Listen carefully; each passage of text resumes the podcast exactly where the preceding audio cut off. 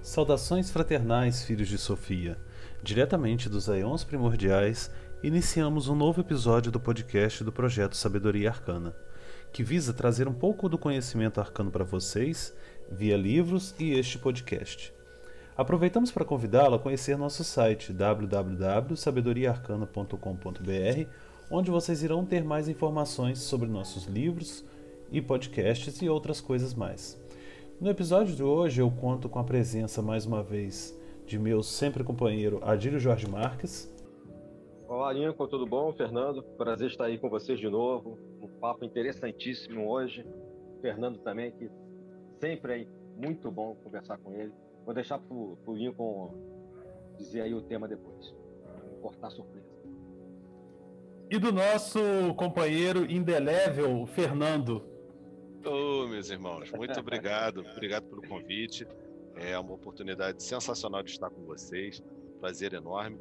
Que além de amigos são irmãos, então a gente hoje vai conversar um tema muito legal, e, obviamente, dessa conversa vão sair várias outras oportunidades de outros assuntos, que é sempre assim, uma coisa puxa a outra. Então, é um prazer enorme estar com vocês. Muito obrigado pelo convite. Nós que agradecemos a presença e o prazer é todo nosso, né? Hoje a gente vai falar um pouquinho, né, sobre um período do, do ocultismo de extrema importância, no qual floresceu vários é, estrelas desse panteão ocultista, né, como Martinez de Pasquali, o William Moss e o próprio São Martin, né, falando um pouco sobre os trabalhos místicos e ocultistas que rolavam naquele período. E com isso a gente conta hoje com a presença do nosso grande amigo Fernando aí. Então, para começar, a gente vai falar um pouco né, sobre o trabalho que dá origem a, a tudo isso, né?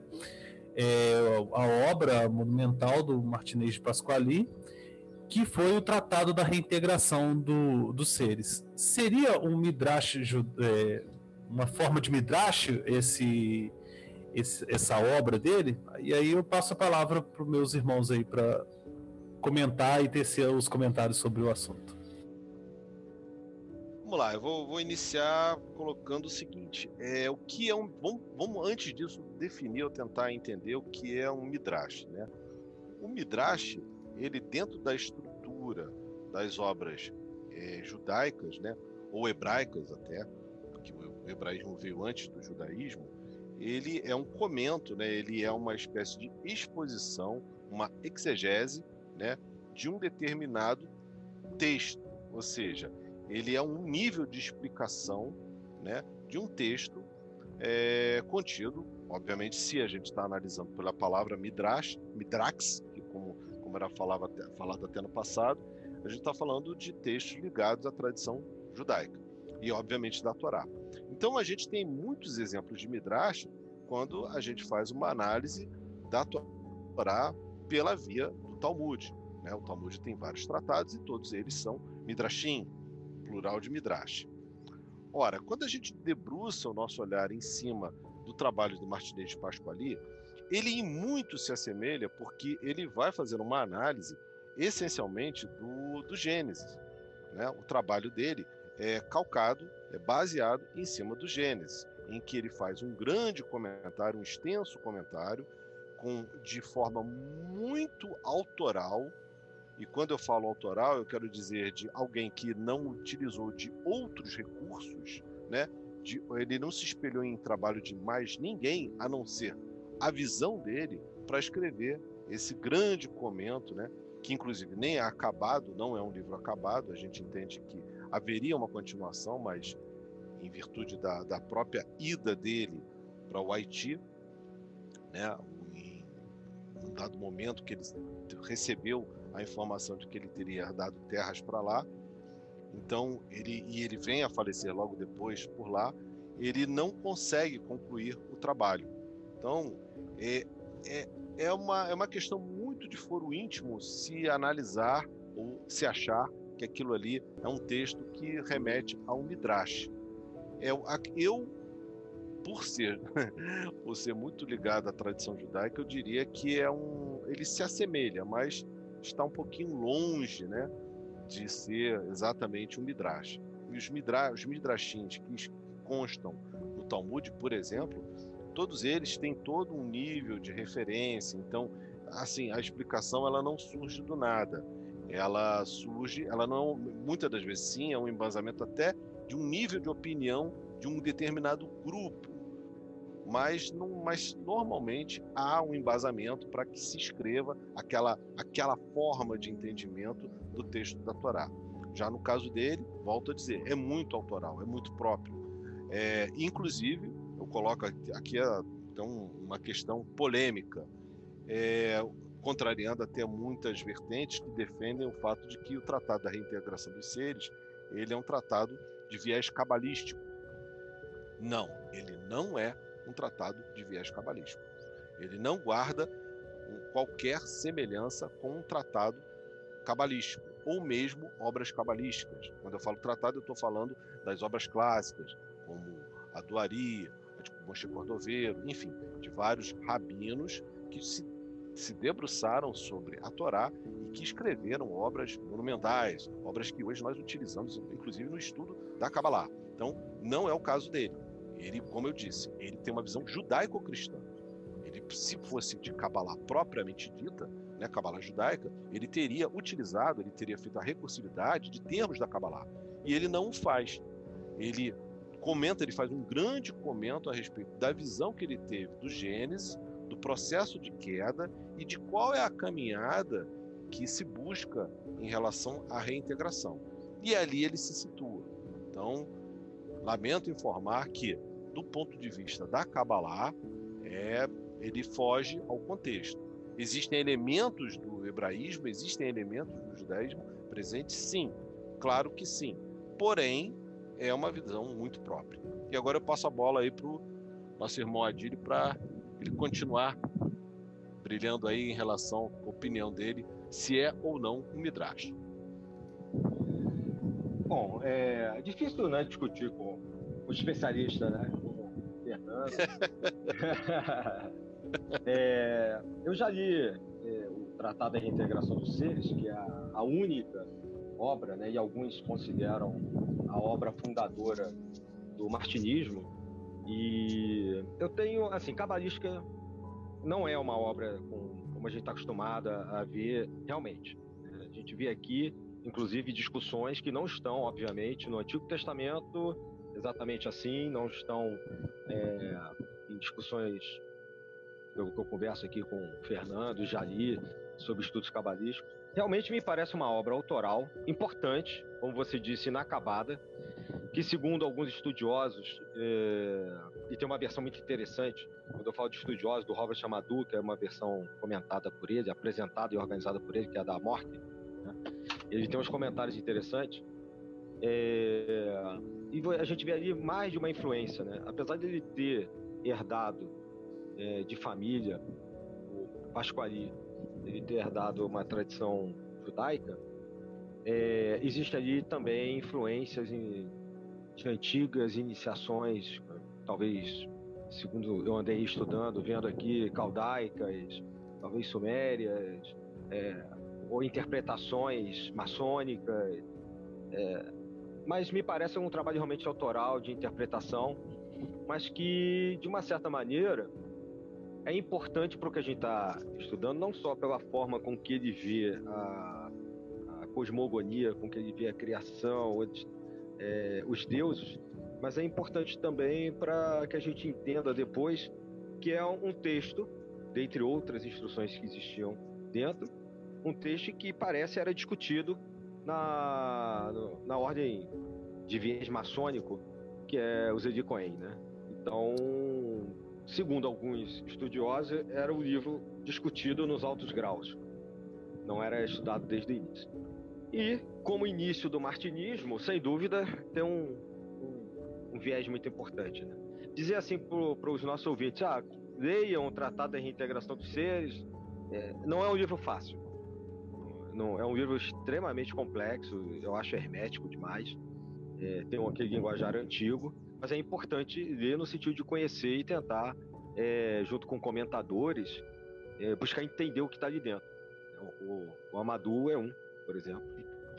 Tem o Vivenzar na França, é, que também estuda e é um profito é, elaborador né, de trabalhos martinistas e do Villermoz também, não só de São Martin, mas do Villermoz, dois é, discípulos do Martinez de Pasquali, que são fundamentais para surgir o martinismo, como a gente já discutiu até num outro podcast, e também para para o surgimento de estruturas maçônicas como o rito escocês retificado posteriormente pelo Jean-Baptiste Villermoz. Então a visão que eu tenho, até lendo o Amadou e outros comentadores, como citei aqui, né, o Jean-Marc Betar, por exemplo, é essa. Né? Concordo com o que o Fernando falou e é uma obra importante no sentido ocultista, mas extremamente oculta, hermética, vamos dizer assim. É, eu particularmente, eu acho assim que a questão quando eh, juntou alguns elementos que acabaram levando-se a crer que seria cabalístico, porque é, tem a questão da, da, da, família dele ser judaica, da, possível, da possibilidade dele ser judeu, e isso até é o tópico da gente discutir na próxima, na, na sequência aí dos nossos tópicos, né? E ainda tem o, o, fato dele estar comentando todos os principais personagens do Antigo Testamento. E ele faz uma visão própria dessa cosmogonia, da, da é, até mesmo da, da, formação do ser humano e de como que ocorre essa prisão do ser humano na carne é, através né, da, das, da, das é, dos trabalhos que, que os primeiros seres humanos estavam fazendo, tentando emular o trabalho de criação divina e, e assim sucessivamente. Então é um, é um trabalho realmente bem complexo é, a, essa questão de dizer se é um midrash ou não, eu como não tenho minha, é, meus conhecimentos assim de cabala são parcos, eu não, não, poderia dizer, ah, não é ou não é, isso aí foge da minha, da minha capacidade, mas o que eu entendo é isso, há toda essa essa tendência de se afirmar ser um trabalho cabalista até por conta disso, até mesmo pela temática em si, pela visão que ele tem. É, e a questão até dele não, de não ser uma obra acabada, e aí também já denuncia a favor até do, do aspecto que o Fernando colocou, que é um, uma visão bem judaico-cristã, é que até é, comenta-se que seria a obra, a, o objetivo dele seria comentar até Cristo, né, até o advento de Cristo, como também as obras é, espirituais que o Cristo fez e etc e tal. Que ele não faz, mas depois, posteriormente, alguns dos seus discípulos vão indiretamente fazer também esses tipos de comentário, né?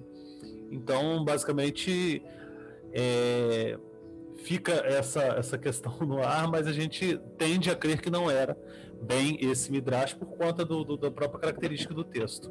Eu diria até que ele tem, que ele tem até uma, uma uma influência muito grande, até de alguma forma, né?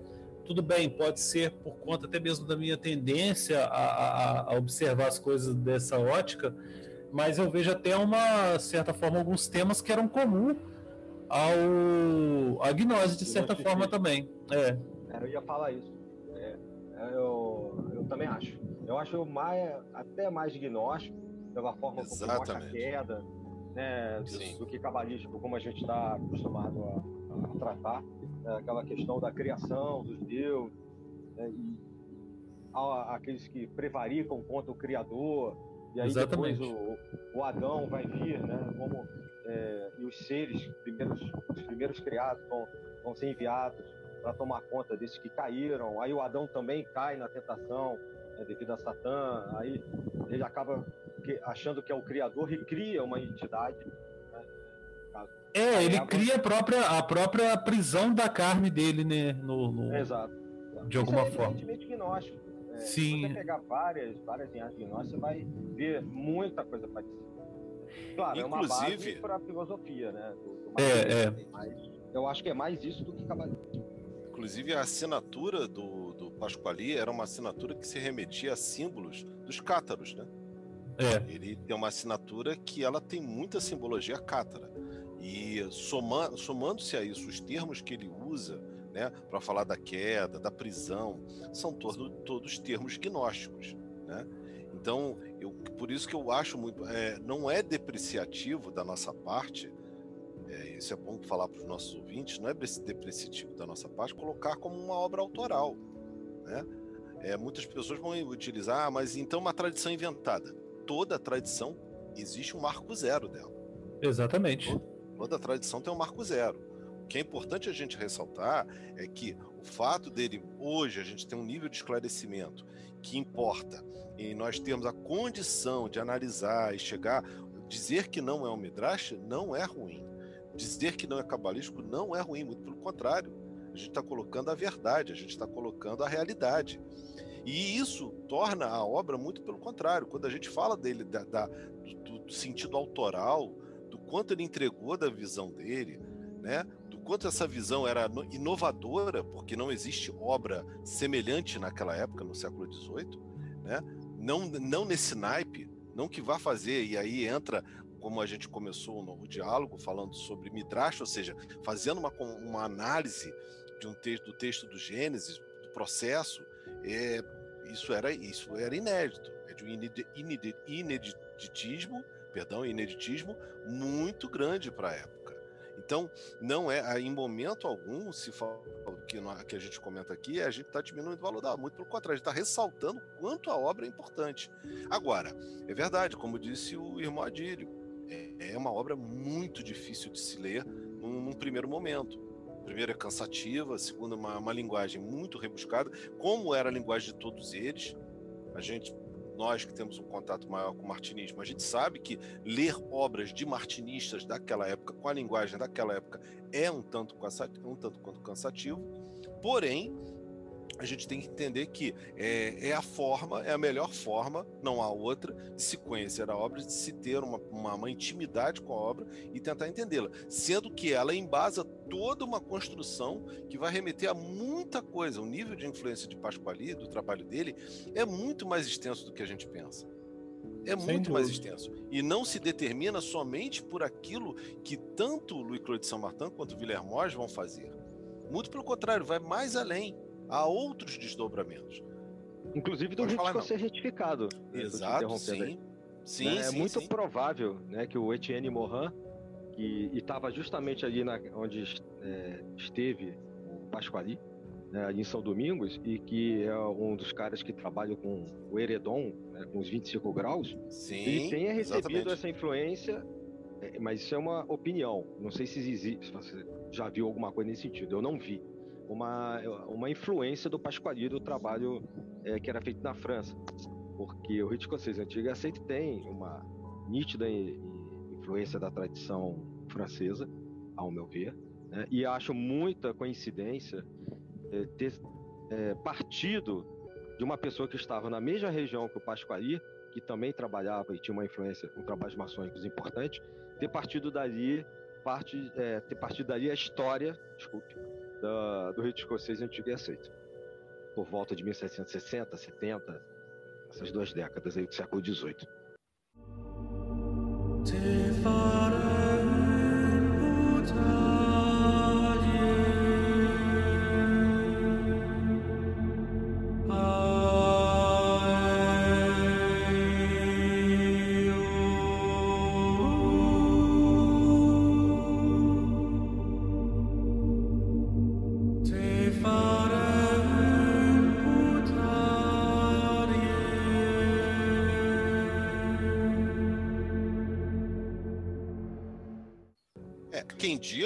Que houve na ida de. Porque, assim, é, é- é inte- é- é interessante que tanto Pasquali quanto o São Martin, ambos vão ser grandes embaixadores de suas tradições.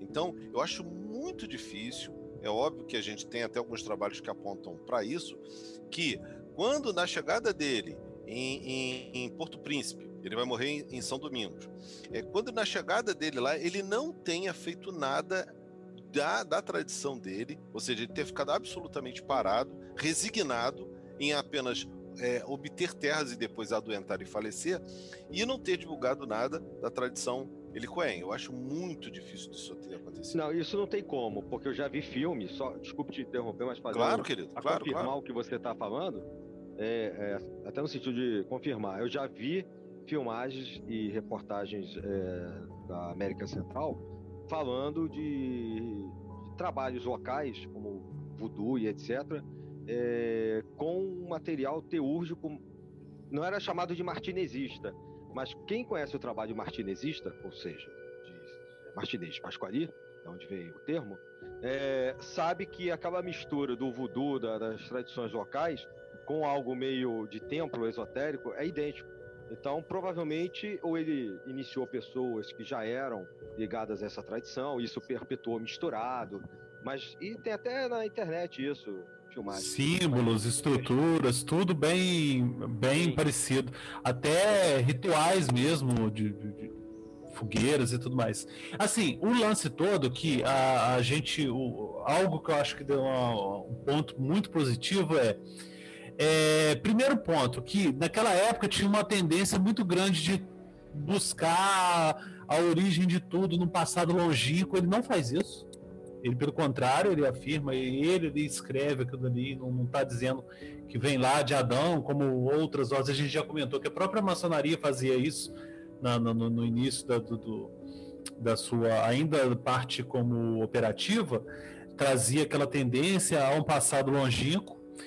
E isso também, aí é uma opinião minha, é, a obra dele é muito fruto também dessa questão da visão que ele tinha, da, da- de uma visão mesmo espiritual, como havia aquelas, aquelas obras é, gnósticas lá no passado, que aquela pessoa se colocava num estado meditativo, entrava no- numa visão espiritual e observava o mundo além do mundo das aparências e, vo- e depois registrava aquilo em textos, em livros, em etc, de várias formas, ele fez, acho que, algo parecido, é, de certa forma, né?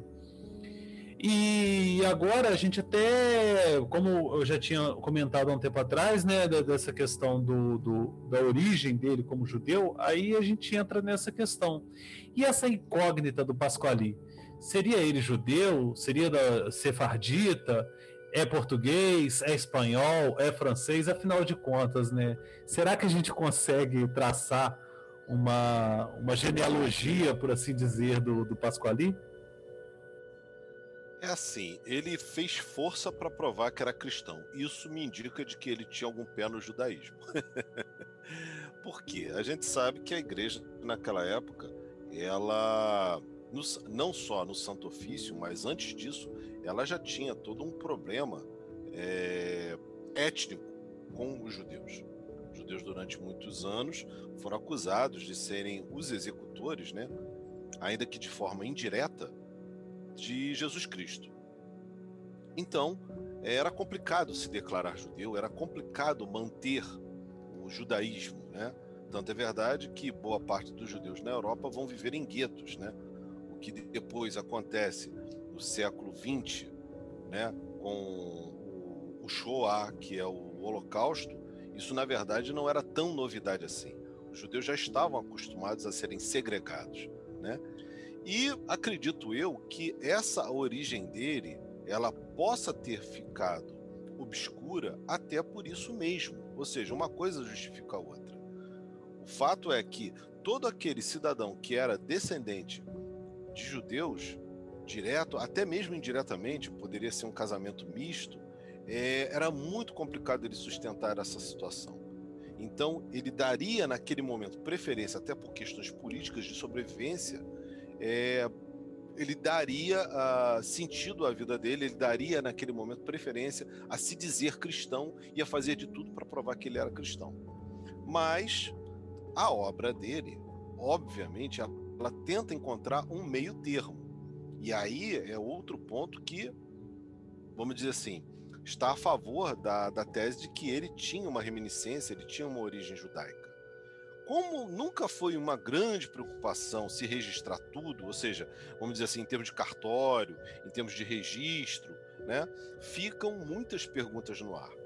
fato, o que a gente tem hoje de informação é, ele escreveu uma obra que obviamente tem muito do judaísmo. Claro, tem muito do judaísmo. Não tem da Kabbalah. Lembrando sempre que a Kabbalah tem uma escrita muito própria, um comento muito próprio, mas tem muito do judaísmo. O outro ponto foi essa necessidade que ele teve de provar que ele era cristão. Na verdade, isso, eu, eu, eu, tenho uma outra leitura. Eu digo o seguinte: ele muito provavelmente ele fez força para esconder, não só ele, como também provavelmente pode ter sido os pais, esconder a ligação dele, o, passado dele judaico. E é, é óbvio, é, a cena cultural, a cena do século XVIII era uma cena em que havia um intercâmbio muito grande de informação e havia muita vivência, mas tudo isso feito de uma forma muito cautelosa, de, certa, de uma certa maneira escondida. Para quê? Para que não se, é, é, não se não houvesse uma espécie de denunciação, de ligação entre um determinado ramo religioso com outro. Então, torna a dizer, falo mesmo até pela, pela questão dos, do, dos meus antepassados, que fizeram de tudo para sair de locais em que havia perseguição judaica. Isso não foi narrado é, por qualquer pessoa, foi narrado até, no caso, até pelo meu avô. Então, é, se isso aconteceu e isso foi no século passado, imagino que não acontecia naquela época. Então, para mim, é, isso vai ser uma incógnita, a gente nunca vai fechar essa questão. Era ou não judeu? Era ou não sefardita ou marrano? Isso nunca vai ficar muito claro. Porém, a gente analisa, até uma coisa que eu aprendi muito com, com o irmão Adílio, a gente procura analisar o, o, o ambiente, as circunstâncias históricas. Que, como as circunstâncias históricas contribuíram para uma determinada situação. E nesse caso, pelo teor da obra, por tudo que ele fez e por, pelo tanto que ele tentou provar que ele era cristão, algo me diz que ele tinha sim um pé no judaísmo. Sim. É, é, não tem muito mais que dizer depois do que o Fernando explicou. Eu concordo com tudo. É, eu mencionaria só algumas curiosidades com complemento, né? Os documentos, é, muitos documentos dele estão em Lyon, na biblioteca de Lyon, e não estão todos digitalizados. Tem muita coisa na Gálica, né? Na biblioteca de Tá, biblioteca de Paris que estão digitalizados. Mas os rituais e, e o tratado da reintegração, etc., é, isso está mapeado, é, é, os manuscritos estão lá. Mas é, essa questão realmente da certidão de nascimento, é, não havia muito interesse, principalmente, como você disse, né, quando a pessoa não nascia de uma família eminentemente cristã, de fazer o registro ou se fazia é, como cristão para evitar problemas. Então é muito difícil, realmente. Historicamente é difícil. Não é o caso do Pasquali, é algo comum isso que o Fernando está falando, realmente. É, eu concordo. O tratado dá a entender que o que se diz é, esotericamente, né, a boca pequena de que ele era de uma família talvez sefardita, tenha, tenha procedimento, mas é difícil você afirmar isso, ao contrário de outros documentos, como os que eu mencionei aqui. Uma outra curiosidade que é muito comum as pessoas colocarem o nome do Martinez Pasquali no Google e viram uma imagem de um barbudo, né, que está olhando assim para o lado, com uma roupa cheia de babados daquela época, né, do século XVIII. Essa imagem não é verdadeira. Tá? É uma imagem muito posterior do que alguém idealizou que poderia ser, né? É uma produção artística, né? De é uma livre produção artística, mas não é baseada em nenhuma imagem do Pasquali. Tá? Então, como é que se usa nas tradições quando você quer representar uma imagem dessa? Você usa uma efígie, né? Você usa uma aquela, é, aquele contorno, né? Todo em preto e, e, e, diz que é, aquele é o personagem X, no caso, por exemplo, o Pasquali, que ao contrário de São Martin, a gente tem vários, várias pinturas, né? mas São Martin é um pouco mais novo e não morreu de maneira tão repentina e tão distante da Europa como aconteceu com Pasquali. É, então, quando a gente não tem a imagem, se costuma usar uma efígie para poder representar.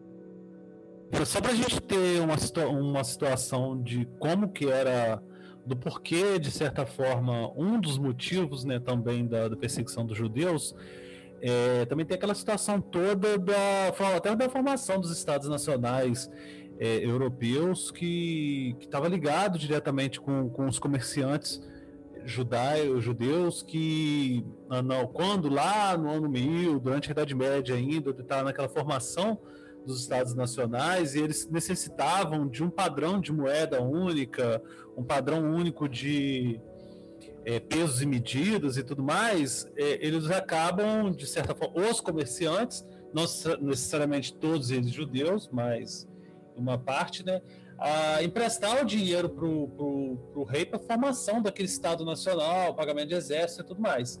E aí começa, é, a, a, partir dessa, dessa visão, começa aquelas teorias conspiratórias de que o judeu quer dominar o mundo porque está por trás da, do financiamento do, dos grandes estados, então está prestando dinheiro, está devendo ele, vai ter segredo com ele, etc e tal. Tem toda essa, essa a, a origem de certo preconceito com isso. E até mesmo essa perseguição que havia com os judeus, a gente vê isso ainda hoje em mesas antigas de, de, de, de comida, e muito comum em fazendas aqui do interior e tal, aquelas mesas de, de refeição é, de, de, com gavetas. Aí você se pergunta, poxa, uma mesa de refeição com gaveta, porque era costume, né? Para ele não ser reconhecido quando alguém batia a porta dele na hora do almoço, para ele não ser reconhecido como judeu, porque o judeu tem toda aquela comida coxa, ele escondia na gaveta, fechava o prato, atendia a pessoa, depois abria a gaveta e continuava a sua refeição normalmente. É, isso era até uma forma de burlar o, o, o, a investigação, né? Imagina naquela época, é, uma pessoa fazia série de malabarismos para não ser reconhecida como tal, para evitar realmente essa perseguição. Há relatos de que seria ele seria judeu, sefardita, pela linhagem materna, isso, aquilo outro. A gente vê relatos, é, a gente vê né, traços do, de um certo conhecimento judaico em sua obra, mas não necessariamente algo tão fechado nesse ponto é, sobre a origem dele realmente, né? מות רגלך על ינו שומריך. הנה לא יענו לא יישן שומר ישראל. לילה לילה לילה. לילה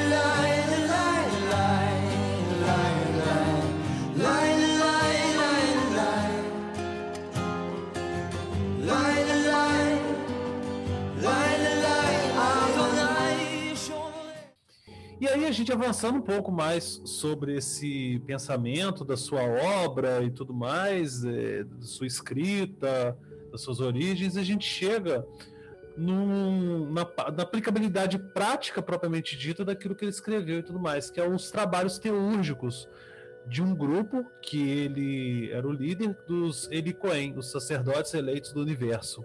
E aí eu gostaria que vocês comentassem um pouco sobre o trabalho é, de teurgia que, que eles desenvolviam, que esses grupos desenvolviam, como que era, como que funcionava, se a gente pode falar uh, um pouco mais sobre eles e qual era o resultado que você esperava chegar e tudo mais. Eu passo a bola para vocês. O trabalho era fundamentalmente em cima do próprio operador, né? O trabalho era um trabalho enorme de purificação ou seja, era um trabalho em que havia todo, a, a, as características do trabalho dão muito é, a conhecer de que ele tinha um, um, um, viver judaico, né? Por isso que é interessante, o próprio nome Elos Cohen, ou como a gente fala Eli Cohen, né, na verdade já é um termo judaico. Já é um termo judaico. O outro ponto é a forma em que ele recomenda as purificações. As purificações muito se assemelham a regras kasher, muito se assemelham. Não são absolutamente iguais, mas muito se assemelham. O trabalho de você erigir dentro de você um, um, um princípio de pureza tão grande, isso também tem muito a ver com o trabalho que já era realizado pelos sacerdotes do templo entre os hebreus e depois os judeus. Então, assim, toda essa característica reforça muito de que ele tinha uma, uma, uma grande intimidade com o saber judaico, com o proceder judaico. Depois ele coloca que esse estado de pureza, esse, esse, esse desenvolvimento do ser, vai levar a um nível de controle energético que poderá submeter determinadas energias a uma dada operabilidade, ou seja, o sujeito ele está puro, ele está tão correto, ele está tão, vamos dizer assim, alinhado energeticamente, né? Ele está tão representante do poder de Deus, né? E aí ele consegue nesse momento exercer a teurgia, ou seja, ele consegue trazer um poder maior, obviamente infinitamente maior do que ele próprio, e ele pode exercer feitos a partir disso, mediante determinadas operações. As operações são muito detalhadas e elas, mediante os graus da tradição, elas vão num crescente. Então, o interessante é que primeiro você começa trabalhando dentro de si e quando você tem esse domínio dentro de si, ou seja, você consegue se reger, você vai passar a conseguir reger o universo. Tese hermética, né? É, que você, que se você se conhece, já, já diz o ditado, né? Conhece-te a ti mesmo. Então, esse trabalho ele é, mostra que a teologia dele era muito bem estruturada. Ela podia até ter alguns questionamentos. O próprio Louis Claude de Saint-Martin, ele em algum momento e aí eu, eu tenho algumas desconfianças, opiniões minhas, de que alguma coisa poderia não estar ocorrendo bem. Ou seja, durante a execução do trabalho, durante a, a, a forma como Pasquale foi conduzindo, Saint-Martin discordou de algumas coisas. Por quê? Porque Saint-Martin, lá na frente, ele vai valorizar o trabalho de, de mas ele discorda da forma como ele estava agindo naquele momento. E qual o motivo dessa discordância, para mim é uma grande dúvida, é um grande mistério. Ou seja, ele estava aplicando um tipo de teologia que talvez pudesse fugir daquilo mesmo que ele pregava. A, a França do século XVIII, e isso vai ser, isso já vinha do século XVII e vai caminhar pelo século XIX, ela era um grande cadinho de experimentação espiritual. A gente vai pegar diversas correntes esotéricas e espirituais que, que derivam desse cadinho, dessa, desse, dessa série de experimentações. Então, eu entendo que talvez a crítica de Louis Claude Saint-Martin ao trabalho de, de, de, de Pasquali naquele momento possa ter sido em relação a desvios que o próprio Pasquali possa ter dado em cima do trabalho. Por que, que eu vou falar disso? Porque depois, na reconstrução do, do, do, do, do já em outro, em quase 100 anos, muito, muito mais tempo depois, na reconstrução, você vai ver que o trabalho, até por força da fragmentação, de ter se perdido muito da documentação, da documentação ter sido inclusive até queimada, a reconstrução se deu de forma diversa. E aí, é, quem reconstruiu já não obedeceu os mesmos critérios de, de, de, de Pasquali. Fez a seu modo, fez o entendimento que tinha da época. E nos claros, é, nos, no, no, na, naqueles espaços em que não havia uma explicação, se inseriu outras explicações. Por isso que hoje você tem um reforço muito grande de dizer que a tradição Aluscoin é cabalística. Na verdade, ela se tornou cabalística depois nos reconstrucionismos. Mas lá no início, o que havia era uma proposta bastante penosa, até para aquele que estava dentro da tradição. Ela era uma, uma tradição tradição que só aceitava iniciados, lembrando que era uma ordem paramaçônica, ou seja, só, ela só recebia, recepcionava maçons, mestres maçons, ou seja, já se pulava um bocado de coisa aí dentro, né, em termos de conhecimento, em termos de ensino, em termos de pedagogia, né? E se preparava o indivíduo para quê? Para que ele não só dominasse ele, como dominasse o entorno dele, facultando isso a energia dele para trazer, vamos dizer assim, o céu a Terra. E essa é, e o produto disso que ele vai chamar de La Chose, que é o, o, o, grande fator de comunicação, o grande agente comunicativo dele, ele chama de a coisa, porque La Chose em francês é a coisa. Então ele não denominou, ele não deu um nome, ele não especificou se era de, de repente um balar, ou seja, um anjo, como, a, como, se, como se trata na Kabbalah, ou mesmo uma outra, outro tipo de manifestação, até mesmo uma, uma manifestação demoníaca, como já era costume na época ter grimórios que tratavam do domínio de determinadas entidades, né, determinados seres que se, se falavam, se apelidavam como demônios. Então ele não faz isso, ele faz apenas o que? Um intermédio. Ele, ele traz uma camada, olha, eu tenho que purificar o sujeito para que ele tenha contato com esse, é, com esse representante da divindade, que é Lachose. Então, a, a, teologia dele é muito bem elaborada, eu diria até que ela é muito avançada para a época, porque ela envolvia disciplina do corpo, disciplina da mente, né, disciplina de caráter, era muito avançada para a época, né, e ela se tornou algo assim é, fundamental para a construção não só do pensamento de Saint-Martin, que Saint-Martin, né, em um dado momento, ele abandona tudo isso, e a gente vai falar dele daqui a pouco, mas ele abandona tudo isso por uma, uma causa muito mais simplificada. Mas em momento nenhum, ele lá na frente deixa de valorizar e vê que havia um enorme potencial mágico nisso daí. Assim como Villermoz, que vai trazer elementos dessa tradição para dentro do rito escocês retificado. É, discutir a reintegração e é, o trabalho é complicado porque eu até mencionei, por causa disso, que sobraram, mas não sobraram todos. O próprio nós destruiu muita coisa. E a gente sabe disso depois de já ter estruturado o, todos os graus a gente chama de regime, de ser retificado como.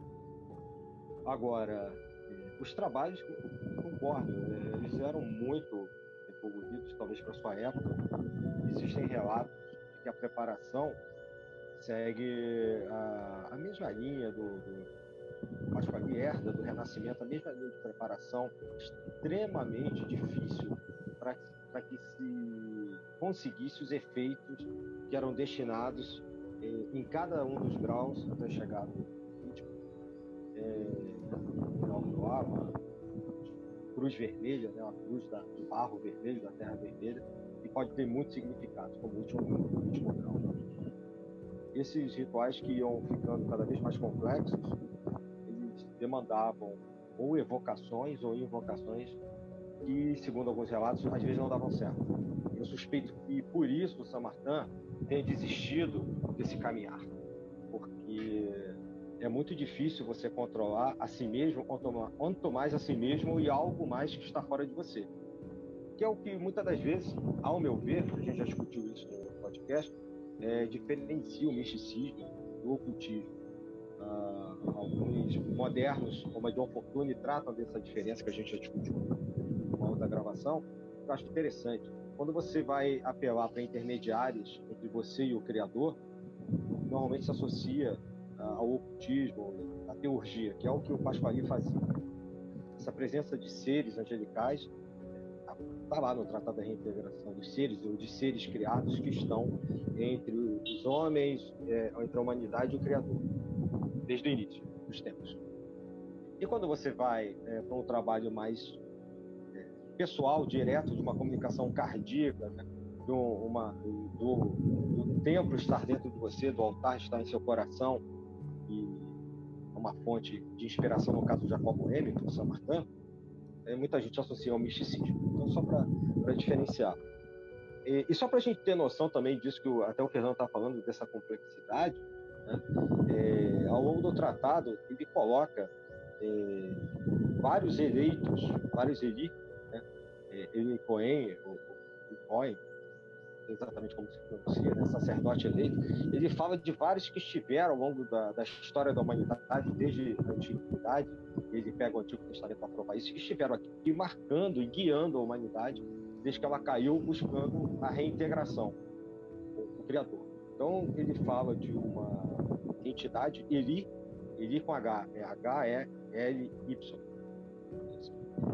Eli, que não é Elias, é, mas que é confundido com Elias na época de Jesus, enquanto manifestação do Cristo. Ou seja, é, o Messias e é uma, um advento, né, um, uma constante manifestação da presença de Deus entre os homens para guiar, guiar a humanidade de volta, como eu disse, a, a, ao Pai. Né? Então, é, algumas dessas, alguns desses eleitos, dessas manifestações que ele coloca lá, é, desde esse Eli, que eu mencionei, Enoque?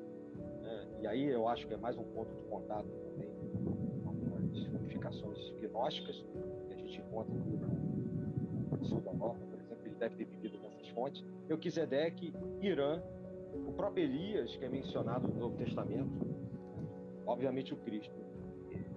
Também Noé, por exemplo, e a gente vê como é que a maçonaria, a maçonaria noaquita herda isso também, para aqueles que estudam a maçonaria. É, Moisés, o Salomão, Zorobabel, que também é caro a maçons. Então, existe uma, uma, um conjunto de manifestações né, desse homem-deus, que aliás é um título de uma obra né, Batista Villermoz, né, o Homem-Deus, que inclusive está tá editado pela. Não sei se ainda está, estava pelo menos, pela editora da. É, o Homem-Deus ou o Tratado das Duas Naturezas. E o João Batista Villermoz pega um pouquinho disso que o Fernando falou, daquilo que ele estudou com o Pasquali, e depois leva para uma visão um pouco mais cristã, cristianizada. Até porque, fazendo uma ponte com o que a gente estava falando antes, é muito difícil imaginar um, uma maçonaria que fosse judaica. Né? Acho que também por isso, já naquela época, para meados do século XVIII, o Pasquali teve que caminhar pelo cristianismo, porque se ele queria um tipo de trabalho desse, queria adeptos, ele dificilmente conseguiria isso apenas dentro do, do, judaísmo. Então essa presença do Eli é um exemplo. E outros trabalhos assim que a gente tem hoje que sobreviveram, dentre os que sobreviveram, é, como a purificação da atmosfera, da aura da Terra, né, a manifestação de Vachose, né, como representante, provavelmente um representante né, do Criador, para ditar vários ensinamentos que foram anotados em cadernos, né? vários não sobreviveram. Então, provavelmente o Lachose deveria, poderia ser, poderia ser, se especula, a manifestação desse Eli, que eu mencionei, e que aparece disfarçado ao longo da, da história e também né, ao longo do Tratado da Reintegração dos Seres como um guia da humanidade.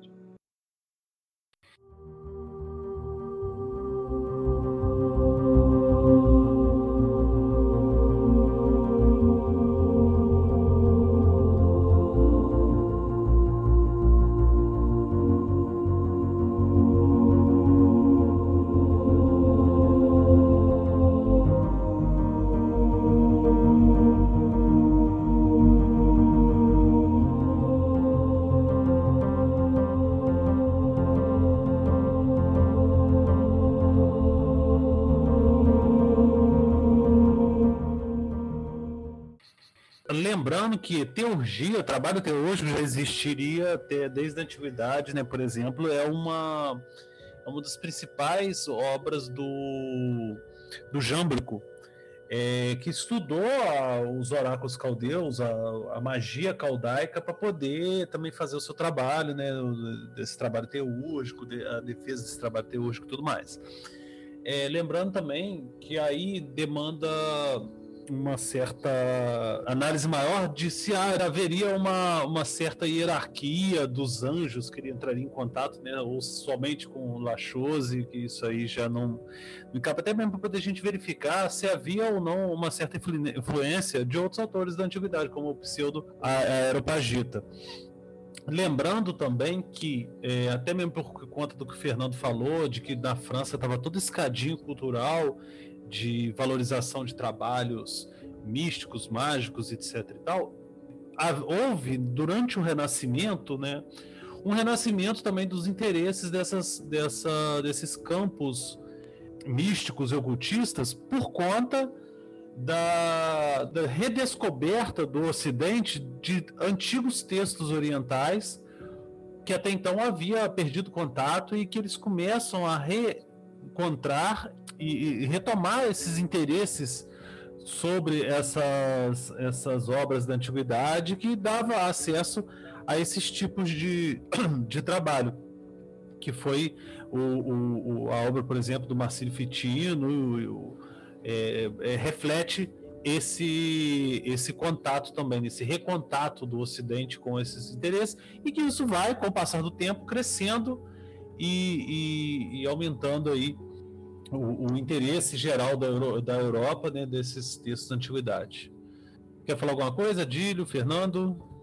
É, a influência do Jâmblico é tão intensa que Jâmblico ele coloca que para que haja uma manifestação efetiva, teúrgica, o ambiente, ou seja, a ambiência na qual eu vou puxar aquela energia, ou seja, trazer o céu para a terra, ele deverá estar devidamente preparado. Para quê? Para que, no caso da manifestação dela ocorrer, ela seja plena. Então, Jâmblico ele tinha uma, uma, uma sacada de que as coisas se manifestam conforme o ambiente. É óbvio que é, Pasquali ele tinha a mesma observância. E ele fazia isso, é, o, a, o, fato dele incensar, né, ele utilizava muito incenso na, nas operações teúrgicas dele, era para quê? Para que naquele ambiente em que havia uma purificação por uma série de é, resinas, ervas, ou seja, o incenso era um, era bem, era um mix de, de, de resinas e ervas, inclusive ele detalha isso nas obras dele, é, para que naquele ambiente sagrado houvesse sim a manifestação teúrgica, ou seja, se caso não só de Eli, como de Lachose, que ele ali tivesse todo o ambiente para ele se manifestar e ele vir trazer a sua mensagem. Então ele era uma, é, ele se colocava num papel passivo, né? um papel de receptor daquela energia. E, tal como vai ser depois a realidade, até para Kardec, ele psicografava aquilo ali. E isso a gente vai ver também depois na história de Villermoz. Então, assim, é muito interessante as bases, a gente analisar essas bases com como isso aconteceu e o quanto de várias influências, não só a judaica, a cristã e como a gente acabou de comentar de Jâmblico, quanto tudo isso era presente na obra, né, no trabalho do Zelos Cohen, no trabalho de Pasquali.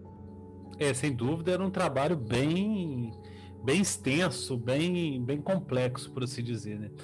E aí, como você mesmo tocou, vamos, vamos falar um pouco né, sobre os, os adeptos dele, os principais adeptos dele que nos chegaram à, obra e a influência em, em, diversas ordens hoje em dia, que a gente até falar como que isso chegou a gente, como dois nomes são, se ressaltam, o Jean-Baptiste Willermoz e o Louis-Claude Saint-Martin. Eu gostaria que vocês falassem um pouco sobre a obra deles é, e até mesmo o papel deles nesse pensamento místico, ocultista ocidental. Né?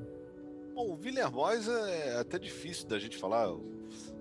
Aliás, dos três, é difícil a gente falar, sendo fã, né? Gostando tanto da obra e continuando a obra deles da, de alguma forma. No caso de Villermoz, ele foi um grande experimentador. Ele, ele, ele, ele teve a influência, acredito que dos, dos dois, tanto de Saint Martin quanto dele, eu acredito que ele tenha tido a maior influência no sentido de experimentalismo. Ele leva essa. A pegada dele até com a maçonaria, no trato com a maçonaria, é uma pegada experimentalista. E a influência dele, as pessoas pouco sabem da influência total dele para com a maçonaria e é gigantesca é muito grande. Então ele, te, ele teve com, com, com o Pasquali essa, essa experimentação, ele teve esse, essa vivência. E essa vivência vai contaminar no bom sentido todo o trabalho dele. E ele consegue fazer uma coisa muito interessante, porque de um sistema tão complexo como nós estávamos falando ainda há pouco, que é o trabalho Helicoin, ele consegue trazer elementos disso para dentro da maçonaria ele consegue é, fazer uma reforma da maçonaria. E ele vem com algo que, sinceramente, me corrijam se eu estiver errado, é absolutamente inédito. Ele, pela, pela primeira vez, nós temos uma proposta de uma maçonaria com a base altamente espiritual. Ah, mas a maçonaria já não era? Sim, mas não da forma. Eu sempre falo que é, é uma coisa que a gente comenta, mas não é muito fácil de se ouvir precisa uma certa maturidade para se entender, mas rito escocês retificado, ou mesmo regime escocês retificado e maçonaria, são coisas um tanto quanto distintas. Hoje, por força da, da sobrevivência da tradição, e aí eu, falando especificamente do rito escocês retificado, ele está na maçonaria. Mas quando comparamos, quando comparamos esse rito com os outros ritos da maçonaria, ele é de uma peculiaridade absurda. Ele é muito peculiar, ele é muito próprio. E ele não guarda nem quase nada de semelhança com o restante da maçonaria. Então ele consegue construir, ele consegue é, pegar a estrita observância templária, que era pomposa, que vinha do Barão von Hund, que era um homem que tinha um, um, apreço e até de certa maneira um apego muito grande ao templarismo, ele consegue transformar isso, ele consegue fazer uma verdadeira alquimia. E, ele, e nesse experimentalismo dele, o que ele, o que nasce, a criança que nasce, né, é um, é um, é um, é um filho muito querido. O Her é um filho muito querido. Todos aqueles que se aproximam do réu e estudam e se devotam a lê-lo, a entendê-lo, tem uma, de cara ganha uma grande paixão, porque vem nele uma, um grande diferencial. Já é, Louis Claude de Saint-Martin, ele faz uma, uma outra, ele, ele se interioriza. O trabalho dele é de interiorização. E ele busca, nas obras de Bohème, Jacob Bohème, ele, ele busca a, a, a, o espelhamento daquilo que ele, que ele pensava, daquilo que ele via, da, da, da realidade que batia aos olhos dele. Então ele é um encontro, é um casamento. Mais uma vez, mais um processo alquímico, uma transformação. A partir da leitura e da, tradição, da, da tradução das obras de Bohème, é, é, ele se transforma. E essa transformação ela é profunda. E ele, e ele faz um, um desvelar ele promove uma nudez da tradição. Ele fala: será que nós precisamos de todo esse aparato cerimonial para manter o contato com a divindade? E se o processo for interno? Porque ele aprendeu a técnica Cohen. Ele aprendeu a se purificar. Então ele desenvolveu a sua própria purificação. E nesse processo de purificação, o que ele faz? Ele tem um entendimento maior. E as obras dele vão falar disso. Ele primeiro entende que todos estamos num processo de torrente, ou seja, estamos vivendo a vida, uma vida mundana que muitas das vezes não há nenhuma, nenhuma gota de valorização do divino, do sagrado. Em um dado momento, ele faz, e, e por isso que eu sempre falo do experimentalismo deles, do quanto eles foram avançados para a época deles. Ele promove esse processo e ele vai escrevendo, ele vai dissertando a respeito disso. Ele não deixa as pessoas órfãos, ou seja, ele não faz uma obra é, que não tenha uma construção literária. E ele dá uma contribuição enorme nesse sentido. Então as obras dele são um grande, um grande diário de bordo do quanto ele estava, do que ele estava, do que ele está vivendo. Villermoz faz a mesma coisa, mas ao invés de não só de escrever, ele também trabalha em cima de um rito, ou seja, ele tenta deixar um legado de um rito para uma maçonaria que naquela época já era problemática. Então os dois têm um, um nível de obra muito avançado é que quando a gente já está nesse métier, quando a gente já está dentro das estruturas, a gente não enxerga assim. Mas é preciso a gente sair um pouquinho olhar que, para aquela época, para as condições, inclusive de uma França que estava passando por um processo sanguinário, revolucionário, em que haviam muitas necessidades, o povo francês estava extremamente desgastado com aquilo tudo, os maçons eram caçados, havia um imperador, ou seja, tudo isso que eu estou falando, todo esse contexto histórico, e ainda assim, apesar disso tudo, eles construíram um legado fantástico e muito exclusivo.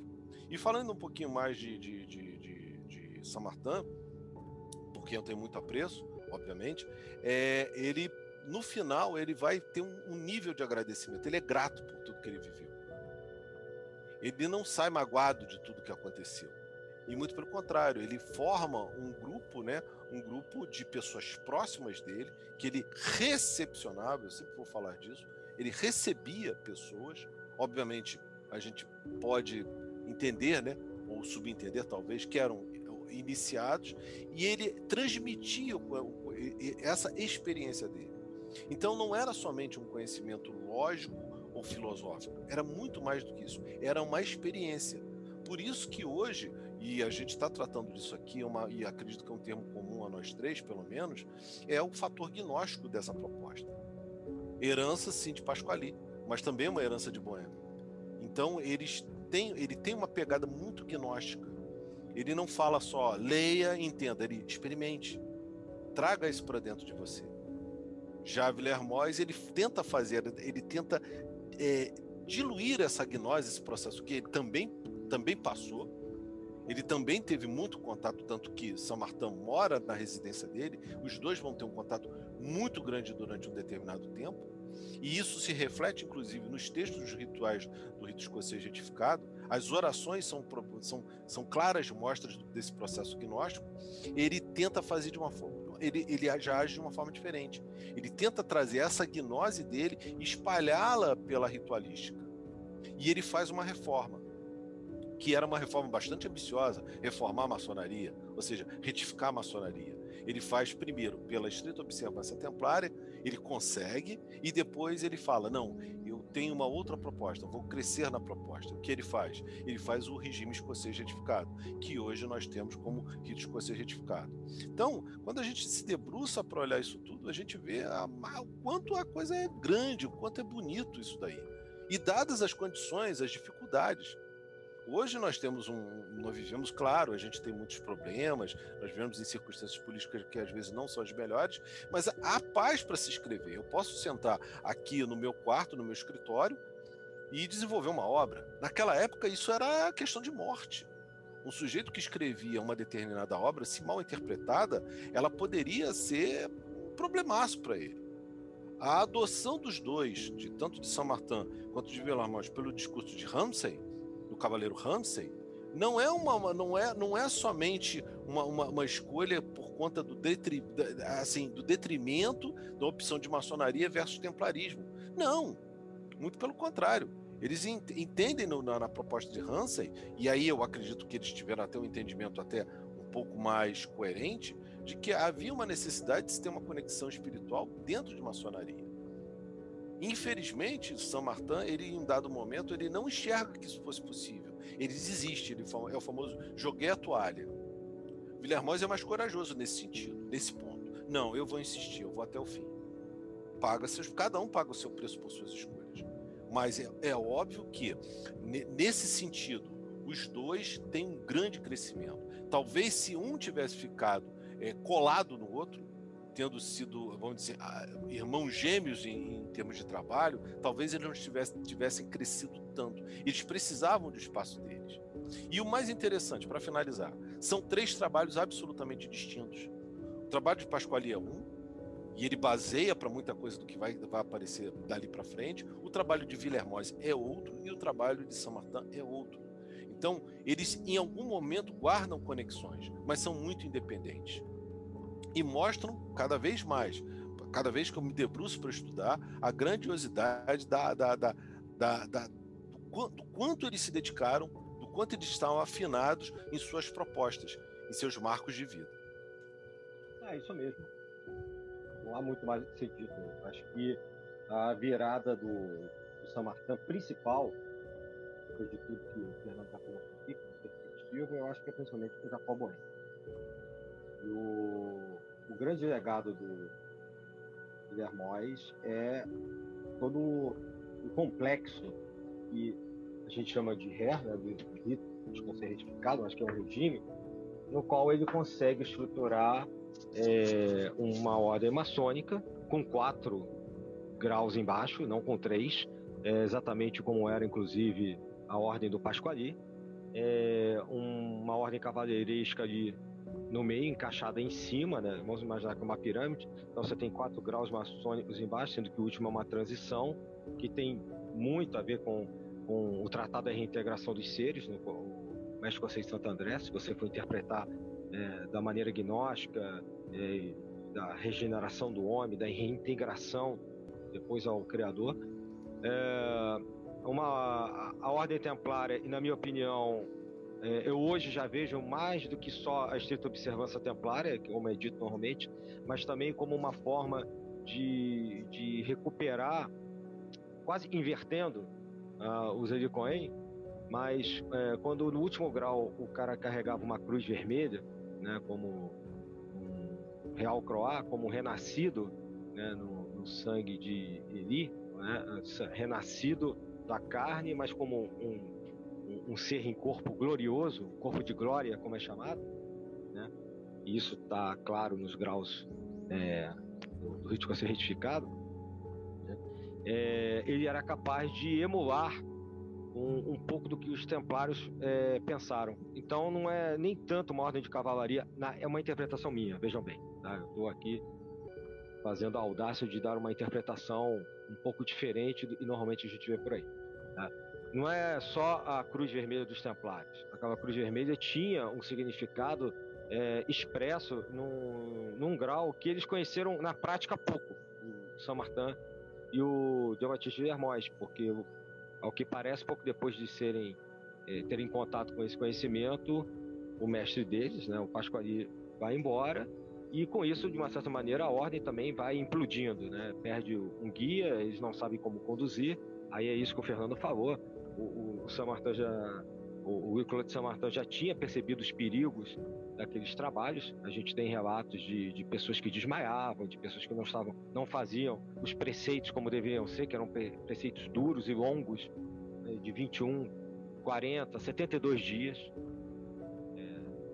mesmo para a época, uma vida mais tranquila que a de hoje, eram preceitos pesados, complicados, e que quando não eram dentro de todos os membros do trabalho coletivo, quando um ou dois chegavam ali não tão purificados, o trabalho dava errado, principalmente para a pessoa que não tinha se preparado corretamente ao longo daquele período.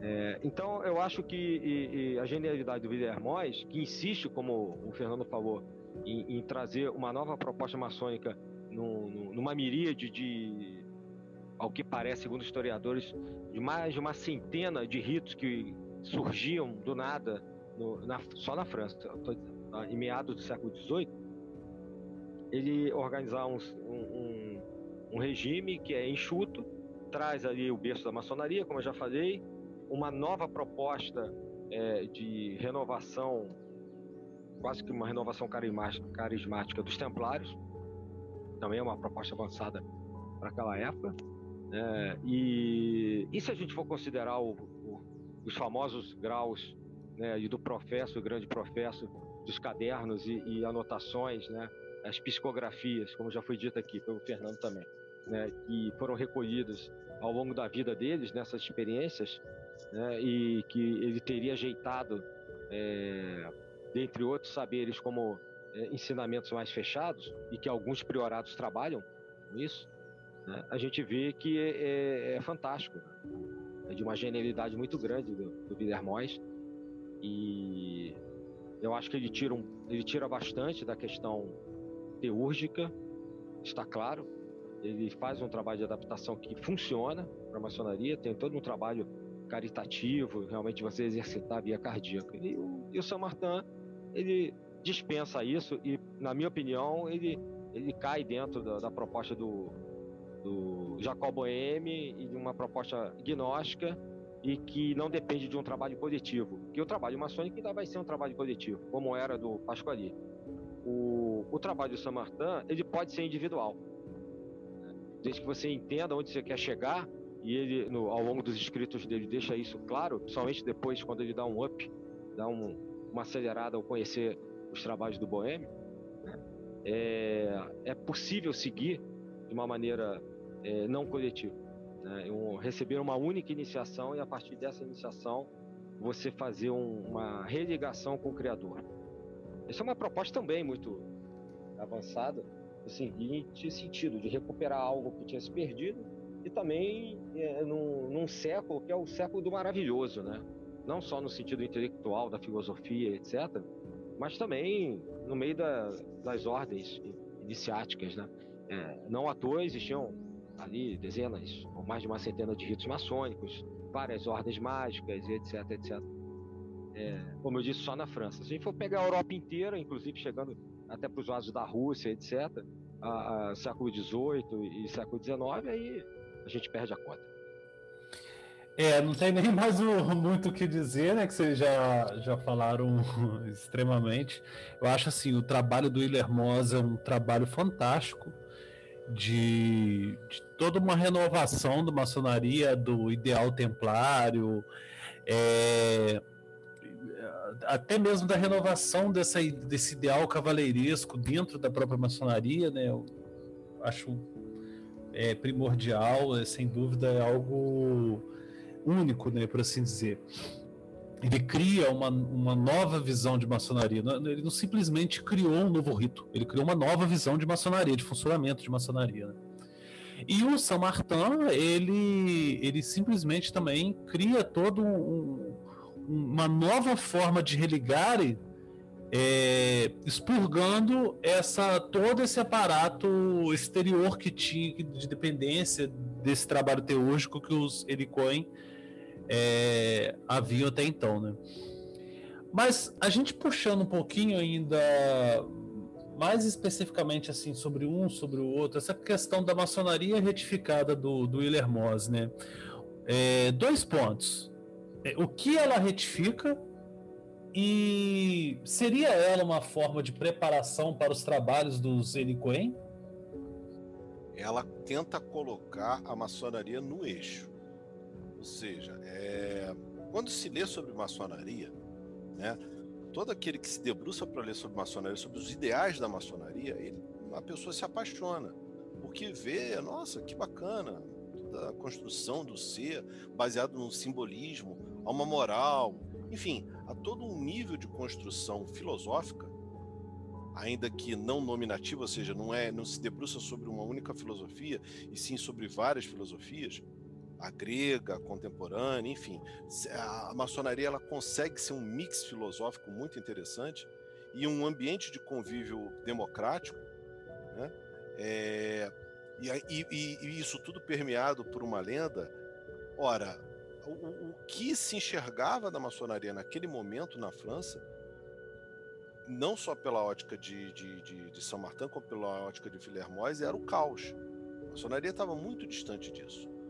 Ela tinha sido, sim, criada com esses objetivos, com esses parâmetros, mas ela não estava naquele momento nessa direção.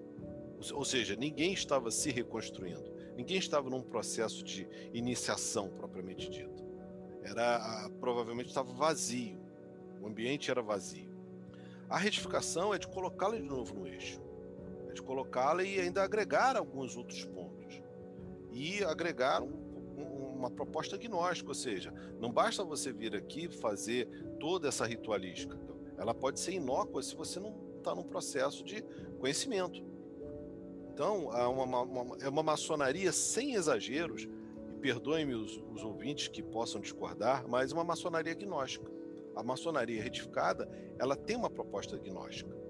Se chegar a um nível de conhecimento é baseado num simbolismo que é muito peculiar esse, esse, esse processo da reintegração, do retorno a um estado divino, que nós esquecemos, ao, a um nível de pureza como de Adão e Eva, como é tratado um pouquinho lá no, no, no Tratado da Reintegração dos Seres, é, é, é sim, é, é um objetivo bastante, vamos dizer assim, é, forte.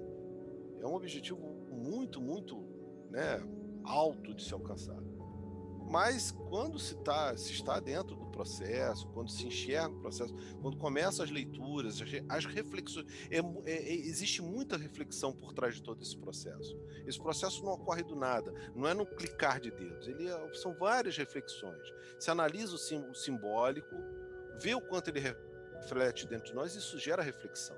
E esse processo de reflexão acumulado no correr de não de dias, mas de anos, ele vai sim é, ter a consecução de um processo gnóstico. Há uma mudança de, de, de visão, há uma mudança de paradigma.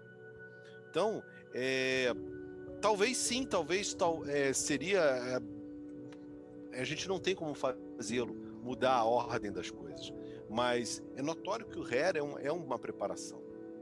É uma preparação e é uma preparação é, gradual, começando lá do primeiro grau e avançando na tradição. Quando se chega a um determinado grau, dos, dos graus filosóficos do Ré, a visão que se tem é muito bonita. É muito bonita. Ela, é, ela é muito completa.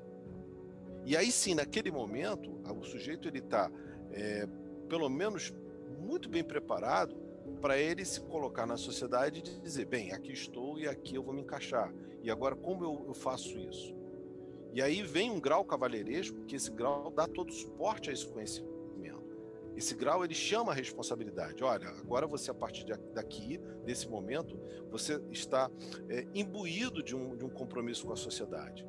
Tanto que o grau é de cavaleiro benfeitor da cidade santa. Por que isso? Porque olha esse simbolismo. Vamos analisar esse simbolismo. O que ele diz? Você não é mais um, um, um lutador, você não é mais aquele que está. Não é uma guerra de fato. Agora é uma guerra para quê? Para que a gente tenha uma construção social. O maçom é um construtor social. A gente tem uma construção social não só de um pedreiro, mas agora de um guerreiro, de um homem que tem uma, uma, uma luta uma luta simbolicamente espiritual. Então, é, toda essa herança que veio lá do Elos Coin que depois vai transformar, né, aí se reverte, se tem uma preparação e em algumas tradições ainda internas, não do ré, obviamente da maçonaria, mas de outras linhagens do ré, você tem ainda os graus que, sem, que sim tem uma pegada, de novo, Elos Coin ou Elicoin, que é o caso de professo e grão professo. São cerimônias em que você vai ter esse simbolismo sim presente. E mais uma vez, você, aí sim, com todo esse preparo, toda essa outra construção, que é o enxergar de Villermoz a respeito do regime, com toda essa construção, aí sim há um, um outro que não foge muito da proposta inicial. Ele só ganha outros contornos. Então, a, a, a, a, maçonaria retificada que ele propõe, ela era muito maior. A retificação, esse processo de retificação era muito, muito mais do que somente é, colocar é, as coisas no devido lugar. Era um desenvolvimento espiritual completo, fim a fim. E isso se tornou, com o passar do tempo, mais uma vez, perdoem-me aqueles que discordem, um luxo. Porque a maçonaria hoje ela está muito, mas muito desviada, infelizmente, desse processo. Existem ainda alguns grupos, centros, lojas de excelência, claro, nem tudo está perdido, mas infelizmente no todo. Então a gente pode ver que esse ideal ele é então, também um tanto quanto utópico, mesmo para a época, mesmo para um, um tempo, como o irmão Adilho falou ainda há pouco, para um tempo maravilhoso, em que filosoficamente você tinha um ambiente muito legal em que as ideias eram levadas a sério, em que ideias eram inclusive motivo de se perder a vida ou de se mantê-la. Mas infelizmente a, a retificação da maçonaria ela não foi de todo concluída. Se trabalhou com viés, o Herr, logo depois da morte de Villermoz, ele cai em dormência, vai ser reacordado na metade do século XX, praticamente, e ele vem se desenvolvendo. E é feito hoje um trabalho que, por força de toda, todo, todo momento histórico que a gente vive, às vezes é um pouco incompleto, deixa a desejar. Mas que alguns insistem e que, de forma heróica, ainda o mantém.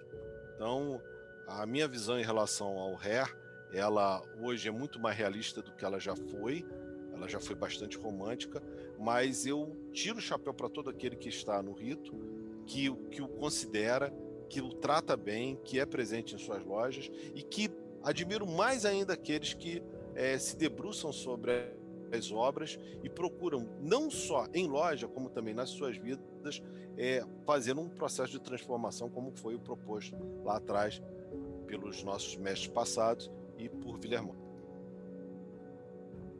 É, essa é uma retificação que acho que a maçonaria não chegou nela, como outras tradições ainda também não, porque enquanto o homem não, não entender e não está se retificando outros ritos, como muita gente achou, não, o rito vai ser retificado vai vir retificar o rito A, o rito B. Não, ele propõe a retificação, isso no mínimo, né? Além de tudo que já foi dito aqui, a retificação, no mínimo, a retificação moral de cada um, que se propõe a entrar maçônica e coletivamente exercer aquela proposta tanto no sentido moral, seus princípios éticos, na prática, na caridade que se, se exige, né, que se propõe, que às vezes não se cumpre, né, ajuda ao próximo, porque é a retificação moral e espiritual do homem que vai permitir, por meio da iniciação, e o Guilherme acreditava nisso, e de uma certa maneira eu acredito que o Samatan também, ele dava essa iniciação, esse sopro de Deus. Por meio da iniciação é possível regenerar esse homem caído, é o que eles herdam. Esse homem caído se manifesta em todas as ações humanas, é, que se propõe a coletivamente ou individualmente, como no caso de Samatan, a a se melhorar, a se regenerar, até que ele possa se reintegrar né, a, a, sua condição inicial. É todo um périplo de descida, e aí eu acho que tem realmente similaridade com as questões da Kabbalah, né, de você ver uma descida até Malkuth, depois você voltar, né, não importa como você passa esse caminho, mais rápido ou não, é, mas eu vejo isso dentro do, da proposta deles, só que por, como cada um, cada um deles, São Martin e Villermoz, desenvolveram seus próprios sistemas, né, depois de terem é, se encontrado na ordem de Eli é, mas acho que o objetivo de tudo isso é o mesmo. Voltar à condição é, adâmica, né, esse Adão aí, é, enquanto um, um, arquétipo, né, um homem restaurado, regenerado, no seu sentido máximo espiritual, capaz de, com isso, regenerar é, a própria humanidade. Não deixa de ser o que aqueles personagens é, que aparecem no, tratado fazem como eu tinha mencionado antes. A proposta desses seres, é, ou que não caíram, ou que conseguiram se regenerar primeiro, a proposta principal é trazer os outros. Eles não fazem isso por eles, individualmente. Quando você faz por si, você carrega a humanidade inteira. Talvez uma, eu, eu vejo isso como uma explicação da questão da, da, da remissão dos pecados na cruz, pegando aí o cristianismo como é, pano de fundo para essas tradições, mas é um cristianismo gnóstico. Né? Como é que a gente poderia explicar que a morte de, é, de Cristo, que é uma expressão usada também, essa a passagem desse ser ao longo de várias manifestações, como a palavra grega aí, Christos, Martinez trata disso. Como é que a, a, morte dele na cruz salvaria os pecados de, de toda a humanidade? A partir disso, e a partir do momento em que ele alcançasse essa condição, ele era capaz de levar outros para o mesmo, pelo mesmo caminho até a mesma condição de reintegração. O objetivo não é o sofrimento pelo sofrimento, o objetivo é a reintegração.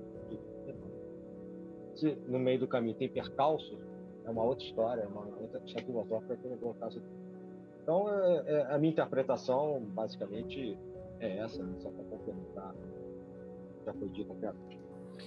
É, no meu caso, eu, eu sempre tive muita, muita apreço com, com, com o rito retificado. Antes mesmo de eu entrar em contato com possibilidade de entrar em maçonaria e tudo mais, quando na minha adolescência ainda lendo é, os livros, os textos do, do, do Louis Claude Saint-Martin, quando eu descobri Louis Claude Saint-Martin e tudo mais, e comecei a ler e li sobre a, essa proposta da maçonaria retificada do Dermose, eu sempre tive um. Já, já naquele momento eu já pensava, né? Isso nos, no, quando nem tinha maçonaria retificada no Brasil ainda, né? O rito escocês retificado. É, eu já imaginava que se um dia eu entrasse, eu queria entrar a maçonaria num, nesse, na, na possibilidade de entrar nesse rito específico.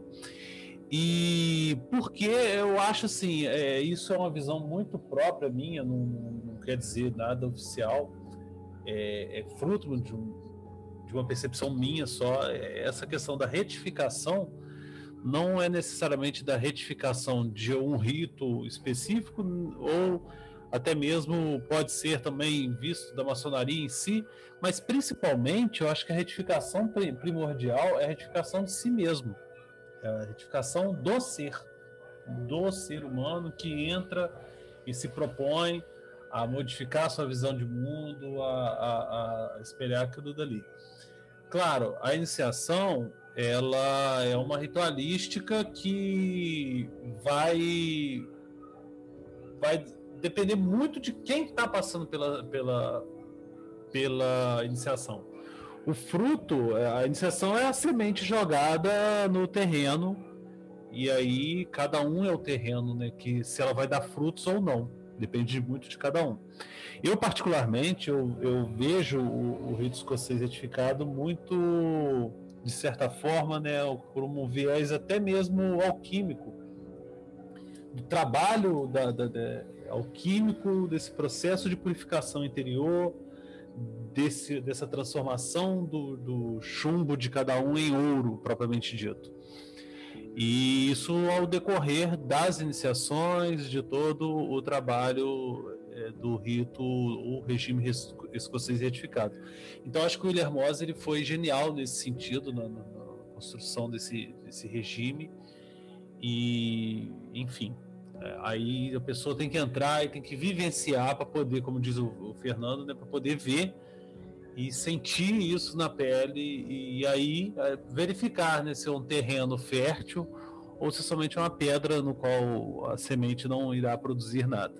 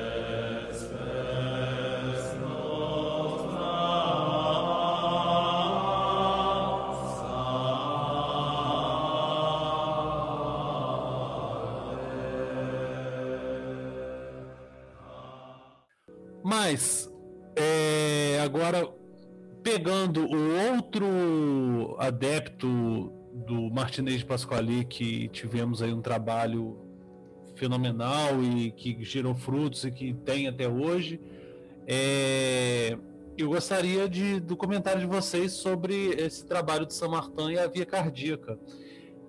É, seria uma evolução dessa fórmula do Zeni Cohen? E aí eu passo a palavra para vocês fazerem suas elucubrações. É, só lembrando a, a, uma frase, né, quando você que você disse em sonhar entrar pro RER, né? É, meu irmão gêmeo de maçonaria, ele diz uma coisa muito interessante. Eu não entrei para maçonaria, eu entrei pro RER. É, detalhe é que a maçonaria faz parte dele, ou ele está na maçonaria, mas eu entrei pro RER, né? Então, é, quando a gente se debruça sobre a obra, e eu posso dizer que o mesmo aconteceu comigo em relação ao martinismo. Eu sonhei um dia ser martinista e a, é uma grande realização na minha vida hoje está uma ordem genuinamente martinista de, de, de, de, uma sequência de mestres passados que vão até é, São Martin.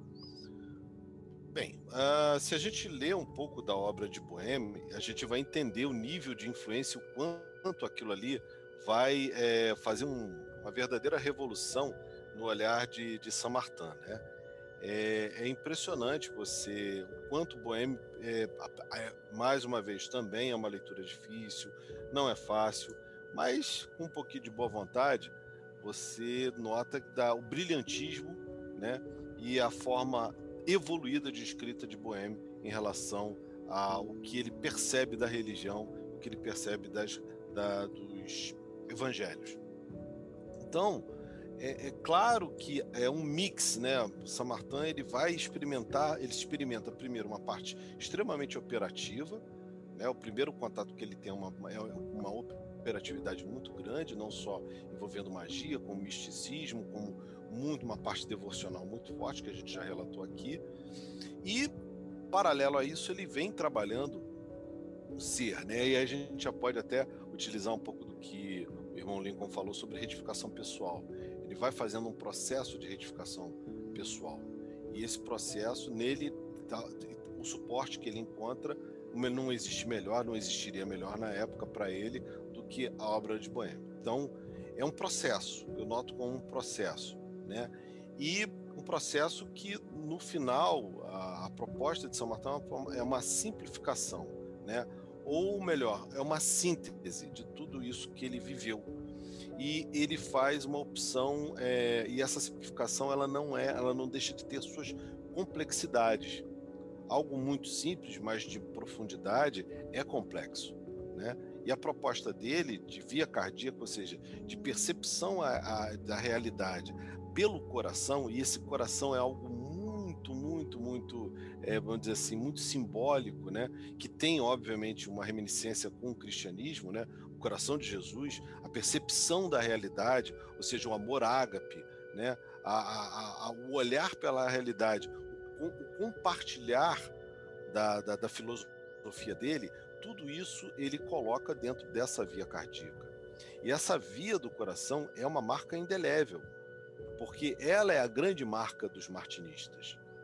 Hoje, até por força do, do trabalho de Papos, né, a ordem martinista ou as tradições martinistas derivadas dele, todas elas têm seus currículos, têm suas fontes de estudo, que aí sim a gente pode falar de cabalá, de hermetismo, de alguma coisa de astrologia, sim, sim, sim, mas é fato. A, o coração, o trabalho do coração, essa percepção, essa essa destreza que se adquire no martinismo, de você perceber as coisas como do coração e você ter essa construção conectada ao processo divino, ao processo do Deus Criador, é uma coisa que faz um grande diferencial. Como eu disse há pouco tempo, numa reunião da, da tradição martinista, todo aquele que ele em um dado momento tem esse contato, isso nunca mais sai dele. E por mais que ele tente até agregar outras estruturas a ele, é, isso vai ser o grande diferencial, porque ele passa a enxergar a, a vida, a existência a partir desse olhar. E muda tudo, muda tudo. Então, é, a fórmula de Saint Martin ela é uma fórmula muito elaborada. Ela é uma forma muito, é, como eu disse, simples e complexa, demanda estudo, demanda dedicação. É para mim, como eu já disse desde o princípio, hoje aqui no nosso papo, é um processo gnóstico que, se bem construído, leva realmente a uma nova formatação do ser. A pessoa não sai é, desse processo da mesma maneira que entrou. Ela sai diferenciada, ela sai com um olhar, como eu disse, o olhar do amor ágape, o olhar de, de, de ver o próximo de uma forma diferente. Nós temos palavras dentro da tradição martinista, que pertencem aos nossos rituais, que remetem à questão da caridade, isso é muito importante, isso que o irmão Adílio falou. Isso é tão importante quanto é no rito escocês, no regime escocês retificado, também é para nós martinistas. Então, é, é, um, é um processo que tem é, de, de transformação que não deixa a, a gente igual a como a gente entrou. E para mim, sou, como eu disse desde o início, sou suspeito para falar, por ser fã do trabalho dos três, né? É um, um processo que eu não abro mão hoje. É um processo que do qual eu vou levar até o meu último dia de vida a transformação que, que o martinismo trouxe para mim foi simplesmente ver a realidade com olhos mais doces, né? Um processo no qual eu vejo hoje as coisas de uma forma muito mais calma, muito mais tranquila, na, e que eu tento, obviamente, no, não só no meu trabalho pessoal, nas minhas relações pessoais, na minha família, trazer um pouco disso, né? Trazer sempre um fator de agregação, um fator de e de lembrar que existem pessoas diversos rincões em diversos momentos, inclusive isso dentro da ordem martinista é bastante trabalhado, que necessitam de ajuda, que necessitam de uma caridade, seja ela uma caridade física propriamente dita, uma ajuda material, como também de oração. Então isso a gente também trabalha na ordem martinista. Isso é muito bonito, entendeu? E torna-se hoje, mediante todo esse ambiente de conflito, de polarização, de diferença de opinião, que muitas das vezes não são respeitadas, torna-se uma joia, torna-se um, um, ouro, né? como o irmão falou sobre o processo alquímico. Essa transformação é o grande ouro, né? o ouro que tanto se falou, de tanto que se falou de alquimia, de tantos processos que remetiam ao simbolismo alquímico, é esse é de você de repente despertar dentro de você uma humanidade, uma humanidade que né, não torna ninguém melhor, mas torna com certeza bastante diferente. É, só retificando minha fala, é, no meu sonho de entrar na maçona, no, no RER, era porque também eu sonhava e ansiava pela ordem martinista, né? E indiretamente um trabalho correlato que seria o, o RER. É, uma coisa que você falou, eu pulei aí até a, frente do, do Adílio para falar, que eu acho de suma importância hoje e que o que falta muito na, na, nossa, na nossa sociedade e o que a OM trabalha, a Ordem Martinista como todo trabalha muito bem, o martinismo em si, é a capacidade do ser humano de se colocar no lugar do outro. E isso é algo essencial que vem que é que falta na sociedade hoje em dia e que por isso gera tantos problemas é, que, que, a gente vê hoje em dia. deixar o Adílio fazer a, a, o comentário dele agora. Não, não, tranquilo, não tem ordem. É, não, muito bonito isso que vocês falaram. Eu concordo, assim embaixo. Acho que a gente tem um podcast sobre martinismo também, né? E para quem quiser uh, aí também complementar e é, o trabalho ao qual vocês estão se referindo aí é a ordem martinista, né? É, que é a primeira ordem martinista de papos que a gente trabalha aqui no, no Rio. Existe um grupo aqui no Brasil, o único né, realmente ligado a, a essa ordem de papos e que está temos o, a honra, né, o prazer de poder trabalhar e estar tá atuando, como vocês falaram. É assim, eu, eu complementaria dizendo que tudo isso que a gente chegou até aqui discutindo implica num, nessa prática, implica no estudo, né, na leitura da, das obras desse, dessas pessoas. Já foi dito aqui, por mais seja um pouco chata, mas faz parte. Né? É, existem os livros de Saint Martin publicados, é, numa sequência, inclusive, que pode ser encontrada para um maior entendimento, pelo menos intelectivo, de tudo isso que foi dito. As obras é, do Jacobo M são importantes, do mestre Eckhart é, são é um complemento interessante ao que se chama de homens de desejo, que é o ponto que a gente chega de, de almejar sermos melhores e com isso ajudarmos é, aqueles que estão próximos de nós e aos outros. No caso do, do, do Martinez, a gente só tem o Tratado de Reintegração, mas do São Martin são várias obras. Tem, Existem alguns textos do, do, do Guilhermóis. Né? E tem uma frase que trata do mestre interior, né? para não me estender muito, é do Eckhart, que, que é um, como eu disse, é um, é um mestre realmente que, que tem os escritos interessantes e complementam e também uma fonte na qual bebeu o Saint Martin, então complementa o martinismo, é, onde ele fala de, de nada adianta o Cristo nascer mil vezes em Belém se não nascer em teu coração. Esse eu acho que é o trabalho, né? a grande dificuldade de se viver isso, para chegar nessa compreensão do próximo que o Lincoln está falando aí, que é, é, é, assim, muito importante.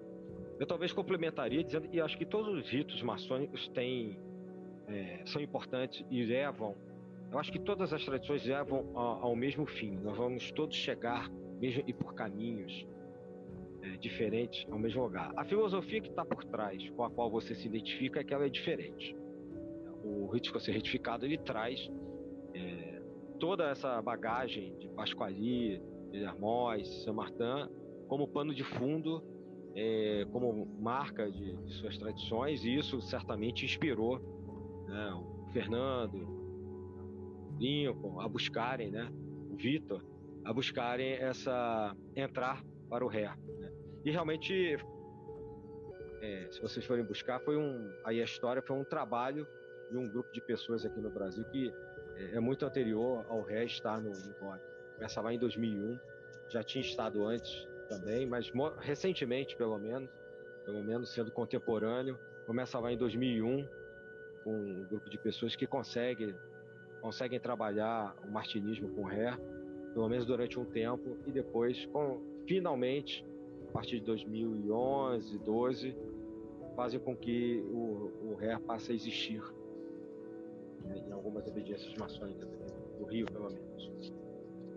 É, e aí temos um trabalho que foi descrito aqui. Então, é uma caminhada bem interessante, bem bonita. Talvez a, uma das vantagens seja isso que o Fernando colocou, né? São poucos graus, apesar que existem ritos maçônicos com poucos graus também, como o Schroeder, por exemplo, só tem três, mas eles estão tão bem amarrados, tão, tão bem costurados com esse pensamento iniciático, que é muito difícil você participar e, e não se interessar pelo martinismo pelo, e pelo villermosismo e, e pelo martinesismo, pelo menos com uma visão iniciática diferente da, da intelectiva da leitura dos livros, depois que você participa desse vídeo. Era isso, é só para complementar mesmo. Eu acho que é essencial é participar e vivenciar aquilo, né? Para se ter na pele a sensação e a vivência do, disso.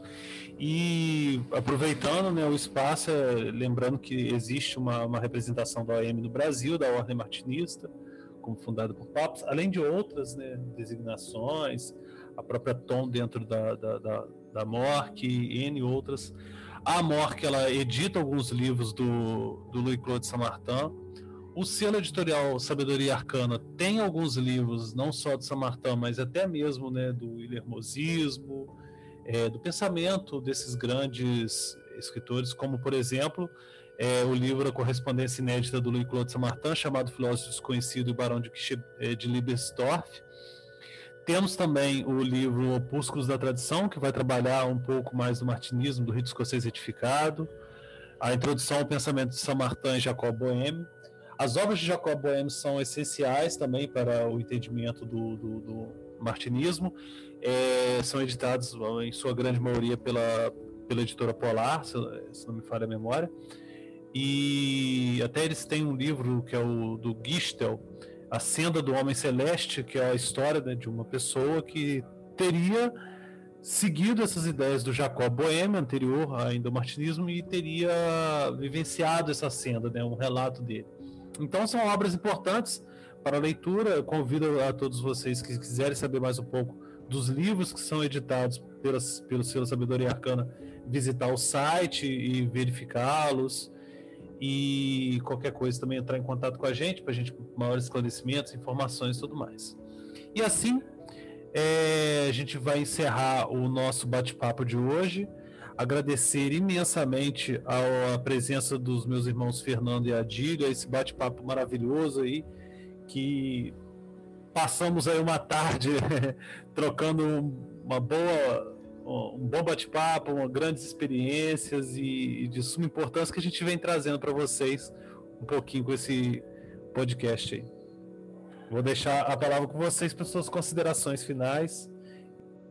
Tem outra palavra não muito obrigado. Duas palavras, né? É, da oportunidade da gente poder falar, da gente, na verdade, quando a gente se reúne é um, é um mais do que um podcast, é na verdade um grande bate-papo, uma grande reminiscência de tudo aquilo que a gente já vem vivendo, a gente vem exercitando, não só é, no campo das tradições às quais a gente pertence, mas também da nossa amizade, do nosso apreço um pelo outro. É, colocar para o nosso ouvinte que é um caminho muito bacana, as pessoas que se aproximarem vão ter é, pelo menos o conhecimento, no mínimo conhecimento, vão ganhar em conhecimento, né? E aqueles que resolverem caminhar conosco vão ter, sim, com certeza, uma, uma proposta espiritual bastante renovadora e bastante, é, bastante eficaz. Né? Então, mais uma vez, muito obrigado.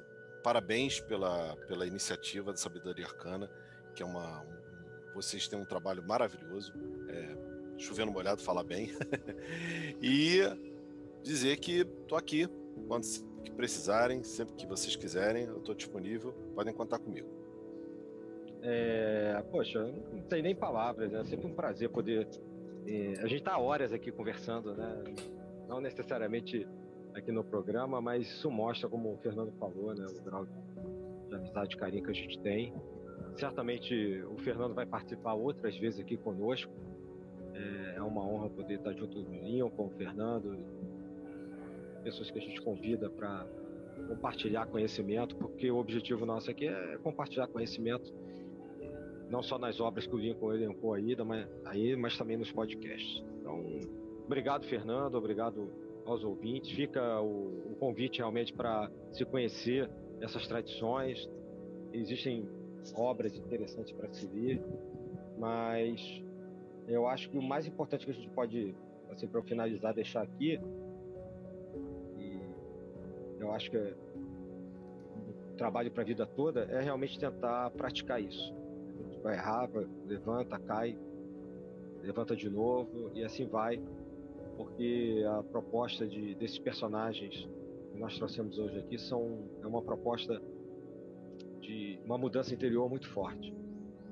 Não vai acontecer da noite para o dia, mas já trouxe muita luz para gente e é isso que a gente está trazendo aqui os nossos ouvintes. Então, muito obrigado, Fernando. Obrigado, Lincoln. Obrigado aos ouvintes. E até a próxima. É, para encerrar, é um prazer quase que hemorrágico estar entre vocês mais uma vez.